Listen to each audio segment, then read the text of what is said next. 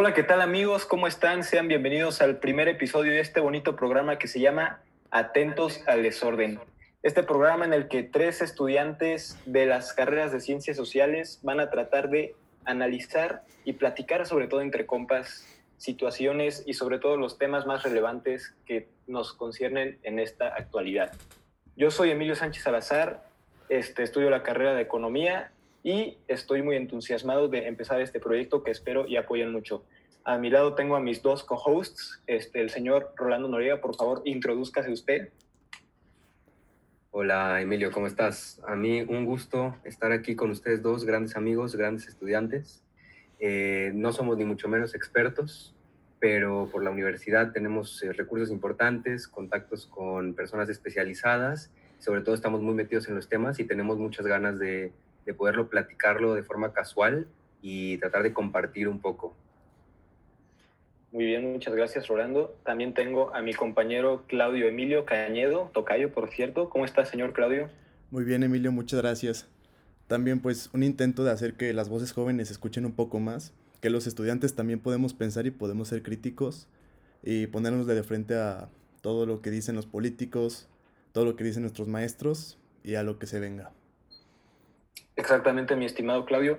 Y bueno, ustedes pensarán, pues ya hay muchos podcasts en estas plataformas, pero la verdad es que este podcast es diferente porque es una conversación entre compas, entre estudiantes que quieren aprender más de los temas de este planeta y también quieren enseñar los pocos conocimientos que, que tenemos, nuestras perspectivas, vaya. Claro, y ser Este, críticos. Sí, claro, ser muy críticos. Este, básicamente este podcast va a consistir de un episodio semanal con un episodio especial cada dos, tres semanas. Este, y pues vamos a hablar básicamente de política, historia, economía, temas de cultura pop, relevancia, muchas cosas, vaya, es como si estuvieras en una peda y estuvieras hablando con tus compas cuando ya estás filosofeando, ¿no? Es el propósito de este programa, de estar atentos al desorden de este planeta. Y bueno, este, ya sin más preámbulos, ahora sí nos vamos de lleno con este piloto, que nos vamos a escoger un tema que la verdad es que, como un personaje muy famoso en este país dijo, cayó como anillo al dedo. Y es el segundo informe de gobierno de, del señor Andrés Manuel López Obrador.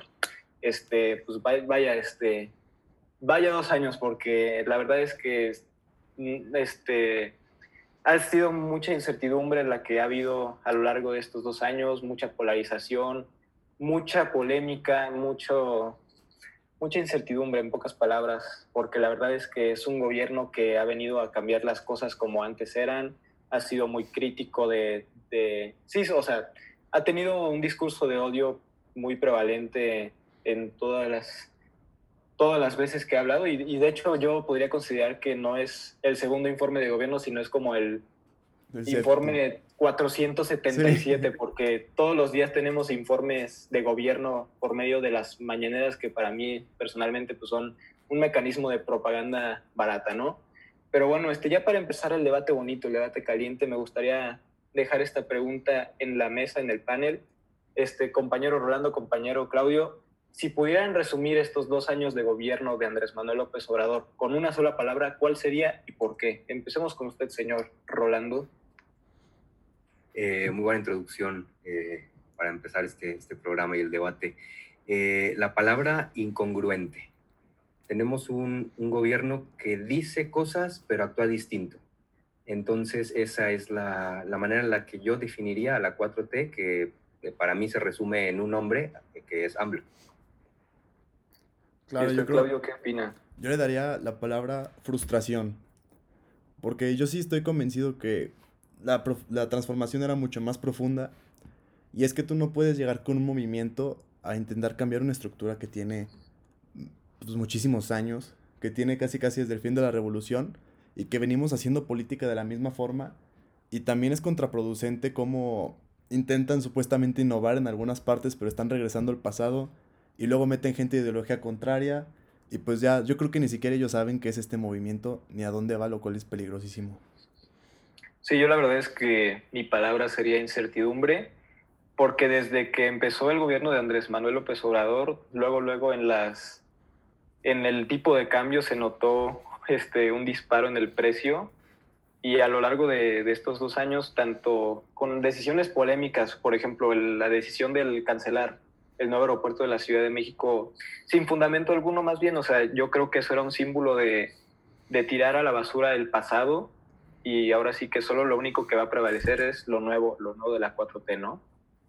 Sí, eso yo también siento que hay mucho mensaje político en el discurso del presidente, pero mucho. Sí, y es que la verdad es muy triste porque, o sea, yo que estudio economía me doy, muy, me doy cuenta de los indicadores económicos de relevancia como el PIB, como puede ser el desempleo, como la inflación, y sobre todo de la confianza del sector privado y me he dado cuenta que en estos últimos dos años la verdad es que el gobierno ha, prevalecido el discurso de que va a haber intervencionismo, obviamente pusieron neoliberal, que es también el chivo expiatorio de este, este gobierno, y eso se ha reflejado mucho en, en la caída de la inversión y de la confianza por parte del sector privado al gobierno y sobre todo a nuestro hermoso país, ¿no?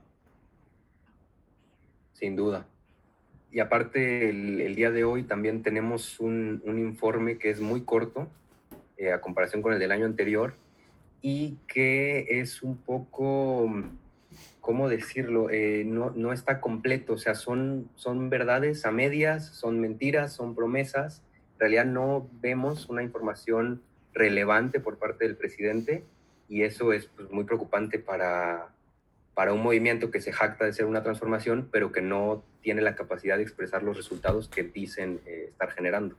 Sí, está súper chistoso porque yo pienso que al presidente no le han dicho que ya se acabó la campaña porque de hecho vi muchas reacciones en Twitter de, este, de este, de este segundo informe y básicamente decían que era más que nada, o sea, más propaganda que datos y pues, obviamente, o sea, yo traté de aventarme la hora, la, más o menos la hora que, que duró de todo el, el, informe y la neta era muy difícil porque aparte de que mi cabecita de algodón no se, no se esfuerza en ser entretenido, la verdad es que no, no como que no decía algo que de verdad tú dijeras, no manches, pues entonces el país va bien.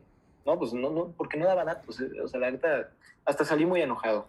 No, sí, escucharlo es aburridísimo. Pero a ver, no puedes tú tener un gobierno basado en las buenas intenciones y que puede ser que Andrés Manuel sea el Mesías que él dice, pero si no tienes pues la técnica para llevarlo a cabo, si no tienes el conocimiento económico, este, pues va a estar muy complicado que puedas llegar a donde quieres. Y ahorita yo veo que todo está yendo para abajo, pero tampoco sé, ¿ustedes qué creen? ¿Creen que estaríamos mejor con un gobierno como el que pudo haber sido de Mid, como el que pudo haber sido de Anaya, o hasta del Bronco con otro tipo de políticas? Ya hubiéramos endeudado muchísimo al país, hubiéramos pedido apoyo del FMI, eh, los números realmente estarán mejor, hubiera bajado la corrupción. Pues es que es difícil saberlo, porque, o sea, yo la verdad, en mi muy personal opinión, o sea, podría decir que yo tengo una idea neoliberal, si así se quiere ver, entonces, o sea, yo siento que José Antonio Mir, sobre todo por ese discurso de ser un, un buen ciudadano que no necesariamente pertenece, no está afiliado a un partido allá, y aparte de, o sea, tenía muy buenas propuestas porque sobre todo me gustaba mucho la parte de que estaba enfocado hacia, hacia la sustentabilidad, hacia este, esta transición de energías y sobre todo de buscar un desarrollo económico equitativo, no, no como lo que se está viendo ahorita, que es siempre decir primero los pobres a costa de, no necesariamente quitarle a las clases altas, pero pues obviamente no, no beneficiarlos, no apoyarlos. Entonces yo sí siento que un proyecto de nación por parte de, José Antonio Mido, incluso de, Ricardo Anaya, hubieran podido ayudar más a la situación del país, sobre todo en esta pandemia, ¿no? Que, que ha empeorado la situación. Sí, muy importante lo que menciona Claudio, considerando que el presidente, como en tantas ocasiones en estos últimos meses, abrió el informe, eh, fueron una de las primeras frases, eh, la de tenemos al mejor gobierno en el momento más difícil de la historia. Este, pues la verdad que qué terrible afirmar eso es un exceso de soberbia, yo creo, porque no se puede saber si este fue, si este es el mejor gobierno en este momento tan crítico para, para la humanidad, que todos los gobiernos están batallando y creo que no se ayuda AMLO, sigue siendo siempre, siempre su peor enemigo, él mismo, y eh, bueno, afirmar esto le, le, va a tener consecuencias gravísimas en un futuro cuando tengamos una capacidad más clara de análisis y de evaluación de lo que él hace. Claro, piensa que sigue en campaña. Pero también, o sea, ves videos de Andrés Manuel en el 2000, ves videos de Cárdenas, por ejemplo, lo que fue en su momento, y es, el problema es que son grandes productos, incluso mercadológicos, o sea, son un tipo que realmente te puede mover miles, millones de personas y tienen un poder enorme como líder de oposición, porque precisamente son un gran, gran producto para la mayoría de los votantes en México, que eran gente que no se les veía de ninguna forma en los otros gobiernos. Y ellos, no sé si de alguna forma se aprovecharon de eso o intentan lograr algo, pero pues de que votaron y llegaron al poder sobre eso es algo seguro. Sí, obviamente yo la verdad siento que la principal arma de, de Andrés Manuel y desde todo su movimiento es el resentimiento que, que fue naciendo desde que pues, el PRI ya estaba colapsando en, en los noventas con el levantamiento del ejército zapatista, con el robo en el 88 al señor Cuauhtémoc Cárdenas, este, vaya, múltiples situaciones que de verdad dijeron que, que la desconfianza al gobierno sea el pan de cada día, o sea, porque si se ponen a analizar, tú este, puedes ir este, a cualquier comunidad no necesariamente privilegiada a preguntarles de qué piensan del gobierno y, y seguramente te van a decir, no, pues la verdad es que a mí no me importa, pues siempre son iguales. Y por eso mismo también ustedes, eso se puede ver reflejado en la cantidad de votos que se dan en cada elección, ¿no? Porque, por ejemplo, Andrés Manuel ganó con aproximadamente 30 millones de votos y en realidad, pues eso yo siento que no representa ni un tercio de, de, de la población total de México. Entonces, o sea, si se ponen a pensar, o sea, no, no es el presidente de todos y la verdad es que el, el, alimento principal de su, de su discurso político es el resentimiento y le ha servido muy bien. Porque también hay que, hay que aclarar que lo, lo, bueno que tiene Andrés Manuel es que es un genio en la comunicación y en la persuasión y eso pues deja en claro que pues, obviamente su movimiento sí ha jalado a muchas personas, sobre todo a aquellas que no necesariamente tienen un, una preparación, unos estudios suficientes para poder tener un buen criterio, ¿no? Sí, claro. Bueno, que hay gente con muchos estudios que también ha apoyado a Andrés Manuel. Y... Sí, de hecho, de hecho me sorprende mucho porque hace como un año que estaba haciendo un trabajo precisamente de Andrés Manuel, estaba checando que más del 50% de los votantes por Andrés Manuel López Obrador tenían una carrera. Entonces, la verdad es que, o sea, el pensamiento general es el que acabo de decir, ¿no? Que, que pues, la mayoría de las personas que votaron por él eran pues, personas sin estudios, pero no. Y precisamente eso me lleva a otro punto, que muchas personas se han arrepentido de haber votado por Andrés Manuel y lo han manifestado. Y eso es bueno de cara al 2021, pero siento que como la llamada oposición está muy fracturada, no va a ser suficiente para poder hacer algo en las elecciones. Vaya. Y ah, yo antes de que entremos a otro punto, ahora que mencionabas este, un poco de, bueno, un breve resumen, o ni siquiera un resumen, pero el paso del, del trágico, ¿no? Del trágico, de la trágica historia mexicana en donde podemos encontrar una tradición de gobiernos lamentables, eh, eso no le juega, yo creo, a, bien a, AMLO, pese a que eso lo llevó a la victoria. O sea, él, él gana porque México desconfía, como tú dijiste, en todos los partidos anteriores y tienen la idea de que pues, los políticos son similares. Eh, pero yo, yo, por eso llamaría a lo de AMLO también, eh, hablando de la palabra frustración, que dijo Claudia al principio, es un fracaso muy grande porque cuando tienes tanto, eh, tantas áreas de oportunidad que no lo logres hacer en ninguna, es una burla. O sea, entonces este, ese es como el, también una cosa que no le juega a AMLO en este informe, que no dice nada habiendo en México cientos de miles de posibilidades de mejora.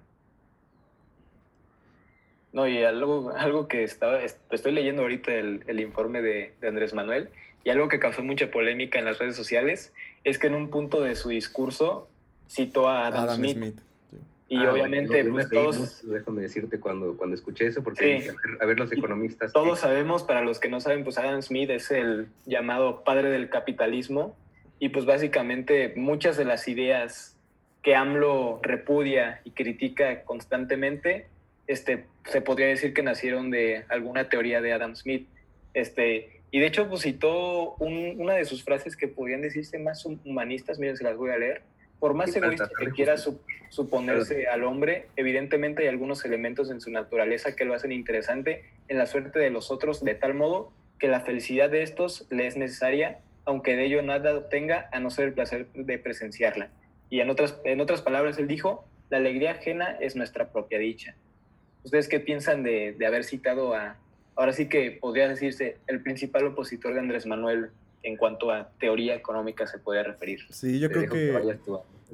Gracias. Se, se vienen ahora las elecciones y pues quiere dar un mensaje tanto a la población como a los mercados, del miedo también que ha entrado de que Andrés Manuel va a meter un socialismo, que vamos a hacer Venezuela, que vamos a estar como Cuba, que Cuba va a un proyecto socialista, pero el socialismo igual va para otro camino ahora, eh, no funcionó, que tendremos que hacer algún programa de eso es muy interesante, y Andrés Manuel está dando un mensaje que no, al parecer no va a seguir ese tipo de, de conductas socialistas, pero sí lo veo un poco más tirado a lo keynesiano, a la idea de un Estado fuerte, de un Estado un poco más paternalista, y que puede resultar también muy, muy peligroso con crisis muy graves. Y pues vamos a ver cómo se maneja el gobierno. El mensaje que mandó Andrés Manuel me parece correcto, pero todos sabemos realmente la línea que va a seguir después. Sí, así para acabar este tema, o sea, yo siento que, o sea, tal vez no tenga nada que ver con lo que dijo Andrés Manuel, pero citar a Adam Smith para mí es un reflejo de que el, el tan, tan hablado neoliberalismo en México no ha muerto, ni en el gobierno de Andrés Manuel porque ustedes se ponen a pensar, y de hecho una vez leí en un artículo del señor Carlos Ursúa que se podía ver también como el Judas de la 4T, porque lo despidieron precisamente porque según esto tenía ideas neoliberales. Él decía que pues ahorita todavía la economía de México depende muchísimo de los Estados Unidos y sobre todo del TEMEC. Entonces obviamente se requieren medidas de libre comercio, de bajas, bajos impuestos, este, vaya, muchísimas cosas que nacen del neoliberalismo para la economía. que México salga adelante. ¿Qué vas a decir, señor Claudio? Ah, no, nada, de, de, abrir la economía y Cruzó también era una gran pieza y Andrés Manuel los corre, pero pues si así funciona la economía mundial y nacional, no sé entonces qué espera si no vivimos en el mundo que él piensa y era un, buen economista y ahí perdió un gran elemento. Ahora sí, Rolando, perdón. No, no, no, para nada, porque tiene que ver con lo mismo justamente de, lo que mencionó Claudio, eh, Emilio, de, de, Carlos Ursúa, que al, digamos que este segundo informe es pues realmente el inicio todavía del sexenio, ¿no? En México son seis años, no, no asumo que nos escucha público internacional todavía, pero por, por si no saben, son seis años.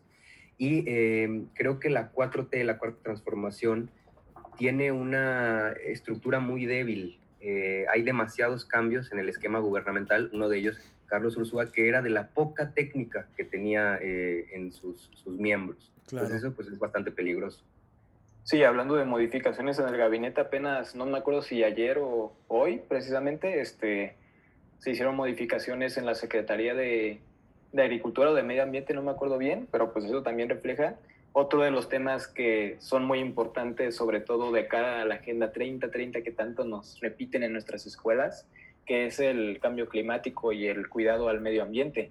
Y precisamente una de las cosas que más presume el gobierno es que se está tratando de rescatar la soberanía de México por medio de hacer más fuerte a Pemex al producir más. Pero obviamente nosotros sabemos que el contexto actual de, energía en el mundo está diciendo que la tendencia es que nos mudemos, nos mudemos de este tipo de energías de petróleo, combustóleo, gas natural, etcétera, a energías eólicas, solares, hidráulicas, más limpias, pues. Y este, la verdad es que a mí me da mucha tristeza que sigamos este, este canal, porque aparte Pemex ha tenido pérdidas impresionantes. Justo en la mañana estaba checando que a comparación de 2019 perdió 23.5% de su valor. Entonces eso dice mucho de las políticas que tiene Andrés Manuel y la secretaria de Energía, la señorita Rocío Nale, en cuanto a, a, la energía y a esta reforma energética que también tanto odian. No sé qué piensen ustedes. Sí, es que no está viendo las oportunidades tan grandes que tiene México. Tienes energía eólica por el sur y un potencial de los más grandes del mundo de energía solar en el norte y lo estás aprovechando. Concesiones que podrás dar por miles de millones de dólares más de lo que vale el aeropuerto y podrás generar miles de empleos en el norte y lo desaprovecha, ni siquiera lo toma en cuenta, lo rechaza y sigue de alguna forma empedernido en recuperar este, pues una política que es de los 80, de los 90, que hubiera estado muy bien, pero ya, ¿por qué no te fijas mejor en Pemex? Deja la exploración, que es lo que lo dejó la, la reforma energética, y tú busca otras oportunidades. Si quieres, hazlo como empresa nacional, pero busca otras oportunidades que le dejen ingresos a tu país en otras ramas de energía en vez de depender tanto del petróleo. Por supuesto, y además eh, la, le, está apostando algo que ya es viejo, como dice Claudio, políticas de hace unos ayeres, y con gente que no tiene idea. O sea, el CEO de Pemex es una persona que no está capacitada para estar ahí. Entonces, eh, pues sí, es, es, terrible. En cualquier otra, cualquier otra empresa, porque eso es lo que es, una empresa ya habría despedido a la gente que está trabajando ahí porque los resultados son deficientes. No, sí, aparte que es un negocio que le vas a invertir miles de millones de pesos para que le queden 50 años para que le queden a lo mucho que 80 años en lo que llegan las otras energías es este pues demencial. Así es, compañeros. Otro de los temas que yo creo que es muy relevante y que siento que no se mencionó de la manera correcta en, en el segundo informe de gobierno es lo que ahorita nos tiene encerrados a todos, ¿no? La, la presente pandemia por el COVID-19. Este, de hecho, el presidente, desde febrero que se empezó a como que brotar todo este virus, andaba muy positivo, andaba diciendo que ya se habían preparado desde enero, que, que bueno, en algún punto por abril se estaba diciendo que ya se había domado la pandemia, y su subsecretario de salud, el señor López Gatel, que es el SAR del COVID-19 en México, pues como que también defiende este tipo de discursos populistas que tratan de, de tranquilizar a la población, pero a la vez hace que sean más más irresponsables, porque pues, yo, yo creo que también ustedes y nuestros, en nuestro humilde auditorio ha visto que a muchas personas, fuera de los que tienen que trabajar a fuerzas, muchas personas salen a plazas, salen a restaurantes, incluso no usan cubrebocas, aunque esté científicamente probado que es eficiente para combatir la entrada del virus a tu cuerpo. Y pues la verdad no les importa. Y a día de hoy, pues ya rebasamos el escenario catastrófico catalogado por López Gatel, que son las 60.000 muertes nacionales, y actualmente tenemos 611.000 casos y estamos en competencia por el podio entre los Estados Unidos, Brasil y el Reino Unido. Entonces, la verdad es que la situación es muy preocupante y el gobierno actual no, no se ha visto con las cartas suficientes para poder decir, vamos a poder mitigar esta pandemia y vamos a poder controlarla. La verdad es, que es muy triste. Déjame decirte que, que, yo justamente ayer leí, aquí tengo la nota del financiero, eh, que bueno, el, dato es de Amnistía Internacional, lo publica el, el, financiero, donde dice México primer lugar mundial en personal de salud fallecido por COVID-19. Entonces, eh, ni siquiera podemos asegurar o garantizar eh, que nuestros médicos, que son héroes tal cual en, en estos tiempos, o enfermeras, toda la gente que trabaja en, en sector, eh, pueda contribuir de manera segura. Entonces sí, sí es bastante preocupante que la responsabilidad que les tiene que caer, que eso sí es eh, totalmente seguro, eh, tanto a Gatel como a López Obrador y todos los que estuvieron en esta estrategia que no ha cambiado, y es realmente curioso que no cambie cuando en muchos países, por ejemplo Chile, se despidió al, al ministro y se trajo un nuevo ministro que está teniendo mejores resultados. O sea, hay muchos países que han cambiado su estrategia y que han demostrado o reconocido en pro de la población. Y aquí no, o sea, aquí seguimos, bueno, el gobierno sigue hundiendo y hundiendo a la población en este problema de la pandemia. No, sí, es que aparte la estructura que teníamos ya, en la estructura social y física que teníamos de los hospitales, del IMSS y del ISTE, desde antes de la pandemia era algo que ya estaba colapsado totalmente en materia de corrupción y en materia de, de recursos. O sea, ya no había camas en muchos hospitales, ni siquiera sin el COVID, ahora imagínense con el COVID, y la corrupción que hay ahí, de todos, desde el director general hasta la enfermera, lo que se llevan, lo que agarran, este, tampoco el gobierno lo puede hacer todo, que no lo hizo bien, pero pues ahora sí que el sector salud está totalmente colapsado y pues nos esperaba algo es como esto, como lo que estamos viviendo. No, y recuerden que sacaron un nuevo sistema de, de salud, el INSABI, sin reglas de operación y ante una inminente pandemia. O sea, eh, es responsable a otro nivel. Sí, la verdad es que los médicos que tanto le debemos nuestra vida se la están rifando y la verdad es que es muy triste que haya tanto desabasto de, de medicamentos para niños con cáncer como la situación presente que tenemos en cuanto al COVID. Y Claudio, de hecho, mencionó uno de los temas que yo creo que también fue la bandera de Andrés Manuel en la campaña, que es el acabar con la corrupción. Antes y antes de, antes de decir datos duros, yo les quiero preguntar. Espérate, Millo, para no pasarnos de etapas sin mencionar esto, que también eh, en ningún otro lugar se ha dado un caso como esto en México, eh, digo, en el mundo, como lo que está pasando en México, que es sobre los semáforos epidemiológicos. Eh, se están usando, no sé qué piensen ustedes brevemente para pasar a, lo que comentas de la corrupción, pero que es bastante politizado esto y no debería ser demasiado. Estamos hablando de datos. O sea, un estado como Jalisco, que es de los que mejor ha manejado la pandemia, eh, está siempre en rojo, siempre atacado por Gatel, siempre atacado por Obrador, y otros estados con unos dígitos eh, similares e incluso peores se encuentran mejor ubicados. Entonces, ¿qué opinan de eso brevemente para pasar a lo de la corrupción, que tienes razón, es yo creo que importantísimo? Y yo les voy a decir algo aquí. Yo a veces este, me ponía a ver las, las conferencias matutinas del señor López Gatel y varias veces este, periodistas le cuestionaban cuestiones como el uso de cubrebocas o las muertes o el, o el crecimiento exponencial de casos y antes de responder la pregunta, no solo López Gatel, porque eso, ese hábito se lo tomó de AMLO. Siempre antes de responder la pregunta, él, les decía, ¿de qué periódico vienes? Y si se pueden dar cuenta, el preguntar esto significa que dependiendo del periódico o del medio de comunicación que seas, va a tener una diferente respuesta o incluso le va a decir que, como dice AMLO, que lo están provocando, que que nada más quieren tumbarlo, o sea, cosas así. Entonces, obviamente, esa es una de las pruebas que nos dice que el COVID-19 es un asunto no de salud pública, sino de política en México. Claro, y que no sé cómo ha llevado, la verdad, este gobierno, este, en cuestión económica también todo lo de la pandemia, y lo que nos ha ayudado muchísimo es todas las remesas que han llegado de los mexicanos que están trabajando ahorita en Estados Unidos, y pues ahí hemos tenido más o menos un colchón para sobrellevar, que muchísima gente ya no tiene ingresos y muchísima gente ya tiene que salir a la calle.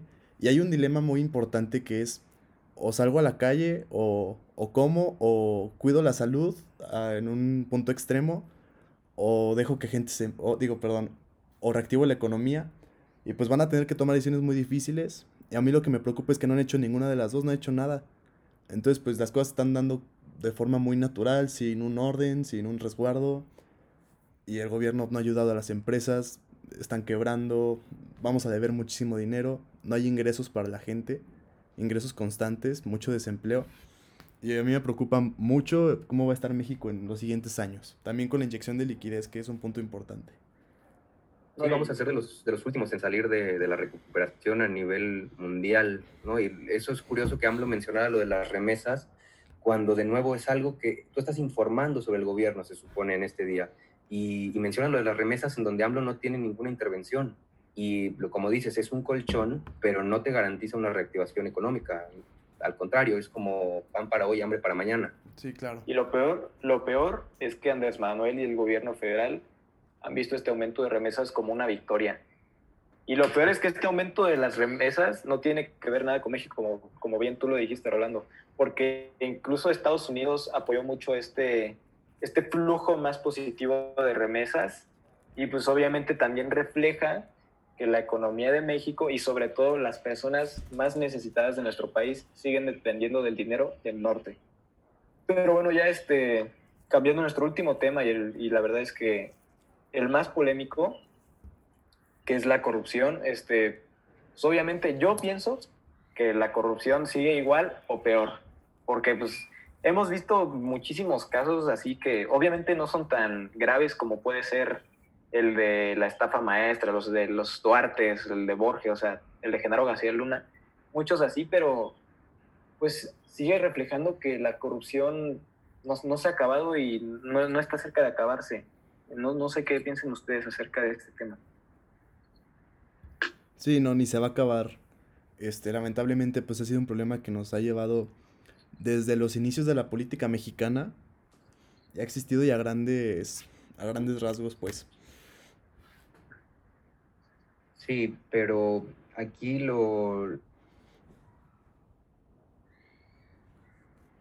Sí, también un problema. Es que es una ah. bandera que usa mucho AMLO sin, sin, sin ser, eh, bueno, eh, no predican con el ejemplo. Como tú dices, quizá no a escalas de las que estamos acostumbrados, pero quién sabe si tras bambalinas siguen existiendo esas Ah, pues contar solo decir que Manuel Bartlett, que fue el principal artífice del, de la falla del 88, es el, el, presidente de la CFE, ya, ya dice mucho de que la corrupción es una broma en, en la, en la 4T. También decir que la secretaria de la Función Pública, la señora Irma Sandoval, está más envuelta en casos de corrupción que casi cualquier otro funcionario de la 4T, cuando ella se supone que es la que se encarga de combatir la corrupción, pues sí dice mucho de que estamos viendo que eso, pues, ¿no? está muy esta muy tonto. diferencia, sí, esta diferencia que existe entre su discurso y sus prácticas, que siguen siendo prácticas. Yo creo que ni en, ni en los peores años del cinismo de los otros gobiernos habíamos visto tanto, tan exagerado esto, ¿no? O sea, porque la verdad no, no es como que yo diga, bueno, qué padre que los otros por lo menos no, no se, o sea, no se avergüenzan ahorita los de la 4T. Quizás los anteriores se medio se avergonzaban y lo ocultaban, que tampoco está padre ni es para celebrar, pero lamentablemente lo de ahora es peor. Y tan no se avergüenzan que, se, que podemos ver actualmente con el nuevo caso del, señor- del flamante hermano de López Obrador, el señor Pío, que, que tú ves en las redes sociales y la mayoría de los, de los simpatizantes del movimiento, este, pues, dicen, o sea, lo, lo defienden, o sea, dicen, no, no, no, no se compara nada con lo que se robaba antes, y ya por eso este, se puede justificar el caso de corrupción. Una excusa Y obviamente- como sí, la de las aportaciones, ¿no? Es dinero aportado. Ah, wow. Sí, pues, o sea, qué tontería. O sea, a fin de cuentas, el video claramente muestra que fue un movimiento clandestino y que no estaba dentro del registro del- de las aportaciones, se podría decir. Sí, y algo... Entonces, Ah, perdón, dale. no, no, no, dale, dale. Y algo súper interesante también es cómo se ha usado la corrupción como herramienta de persecución política a los que ellos creen que son corruptos. Es decir, las instituciones también, que se supone que juzgan la corrupción, se están haciendo persecutoras. En vez de castigar realmente los actos, se están usando como una herramienta de persecución política y lo que va a ser también peligrosísimo, porque lo único que va a hacer es que si este gobierno ya está desestabilizado, lo va a llevar a peores caminos y a peores prácticas y no vamos a ver una recuperación política en muchos, muchos años. No, sí, y eso se puede ver con el caso de la revista Nexos, o sea, que le sacaron de la nada un, no me acuerdo qué era, pero creo que, que en un contrato que no estaba como que bien aclarado, pero hace como tres años, y por eso ya este, nadie puede hacer negocios con ellos, cuando en realidad se sabe que es una revista crítica que, que muchas veces criticado, válgase la redundancia, a la 4T, Sí, ¿no? más que nunca necesaria ese tipo de, de plumas en estos tiempos. Y una cosa que ahora que mencionó oh, Claudio me vino a la mente, eh, hablar de eh, estas herramientas como de persecución política. ¿Qué onda con las consultas? Las consultas van a ser ya lo de siempre en este gobierno. Una Aparte consulta de- para, los para arrestar a los expresidentes. Saltarnos la ley. Saltarnos la ley con una consulta para que la gente decida, gente que a lo mejor puede no estar informada. Eh, Y lo eso bueno- sí es terrible. Lo bueno es que, de hecho, justo hace como una media hora leí un artículo que decía que Arturo Saldívar, que es el ministro de la Suprema Corte de la Justicia, aclaró que, que este tipo de consultas no van a reconocerse. Entonces eso también refleja que tenemos un muy buen contrapeso en el Poder Judicial que va a ayudar a, ahora sí que anular todo este tipo de payasadas que se le ocurre a Andrés Manuel y que seguramente no van a llegar a ningún lado. Porque aparte pónganse a pensar, o sea, el que tiene que decidir ese tipo de cuestiones es el Poder Judicial y más aún tiene que decidirse si se presentan las pruebas. Ahorita se está dejando el poder de poder, de- el poder de, juz- de juzgar a los presidentes al pueblo resentido que seguramente va a decir sí. Obviamente también se puede ver lo que pasó con las consultas del nuevo aeropuerto de la Ciudad de México, que estaban totalmente amañadas, o sea, estaba claro que iban a Es decir que se va a cancelar. Entonces, este, la verdad es que está muy bien que el Poder Judicial pueda decir que, que no se va a hacer, porque así demuestra que tenemos un contrapeso muy poderoso. Por lo menos en México tenemos un Estado que pese a que nos faltan muchas cosas por, para llegar a los estándares debidos en el siglo XXI, por lo menos tenemos un Estado sólido, entre comillas, pero, pero ahí va. Sí, muy entre comillas. También hay que ver qué peso real tiene el Poder Judicial. Y también, pues, el Poder Judicial también juega la política dentro de todo. Va a irse con quien le convenga, cuando le convenga y atacar a quien le convenga a final de cuentas. Y poco a poco el presidente puede ir cambiando personal del Poder Judicial, puede ir metiéndose en el Banco de México y haciendo un montón de cosas que al final pues, le den el poder total a Morena. Habrá que ver cómo se van comportando las elecciones poco a poco, para ver si puede hacer un contrapeso, porque pues tiene la cámara y yo lo veo muy, muy fuerte ahorita, inestable, pero fuerte, y errático también, pero fuerte a fin de cuentas. Vaya, es, es una pena lo que estamos viendo en este país, ¿no? Y para terminar, me gustaría decir nada más que en todo lo que tiene que ver con violencia de género y homicidios dolosos, pues los datos, primero con violencia de género, a López Obrador parece que no le importa este, mucho el tema de los feminicidios en este país. Eh, una vez lo ignoró y lo quiso poner por sobre el tema de, de su avión, eh, de la famosa rifa, y después en, en el dato que proporciona sobre homicidios dolosos, pues es muy mínimo como para decir, estando en pandemia, estaría muy raro que hubiera todavía muchísimos más homicidios, ¿no? O sea, ya sería catastrófico eso. Entonces creo que presumir un dato tan poco cuando gran parte de este segundo informe, eh, hemos, del informe del año, se ha estado encerrado, este, pues no, no se ve una estrategia positiva en todo, el, en todo lo que es seguridad. Y cabe recordar que no solo que, que, este, que probablemente este año vaya a ser el que más homicidios tenga en toda la historia moderna de México, sino que hablando del feminicidio, pues hace poco se le hizo un recorte a una dependencia muy importante relacionada al combate a la violencia de género. El CONAVID. El CONAVID, ajá. Entonces eso demuestra que Andrés Manuel sigue... es una ironía muy chistosa porque ellos a, su oposición le dice conservadores, pero pues vaya que las varias de las medidas que toma Andrés Manuel son demasiado conservadoras. Que incluso renunció la, la directora del, del CONAVIM, Candelaria Ochoa sí, una pena. Sí. Una pena. Pero bueno, compañeros, este, creo que ya se nos acabó el tiempo. Este, muchas gracias por escucharnos. La verdad es que estamos muy emocionados por empezar este nuevo proyecto y espero que lo apoyen. Este, ¿Algo que quieran agregar, compañeros? No, un gusto y aquí sacaremos episodios semanales. Así que a ver qué, qué se da. Igualmente. nos vamos, un gustazo. vamos a ver todos los miércoles. Y síganos en Twitter, Atentos MX, para estar al pendiente.